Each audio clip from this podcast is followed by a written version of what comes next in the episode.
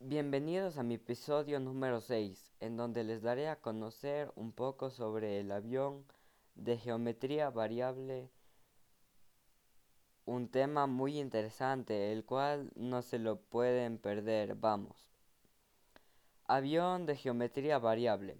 En 1954, la firma aeronáutica americana Grumman fue la primera en crear un avión cuyo ángulo de ataque de las alas en relación con el fuselaje podía pasar de la disposición subsónica.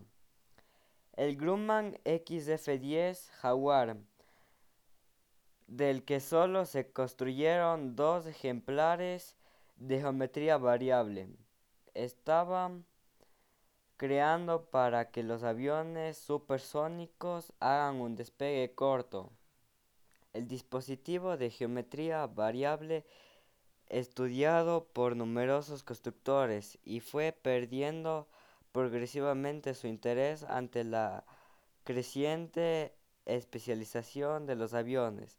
A finales de la década de los 80, solo existían tres prototipos de aviones de geometría variable el MiG-23 y el bombardero estratégico Blackjack, ambos soviéticos. El bombardero estratégico norteamericano B-1, cuyo futuro era incierto.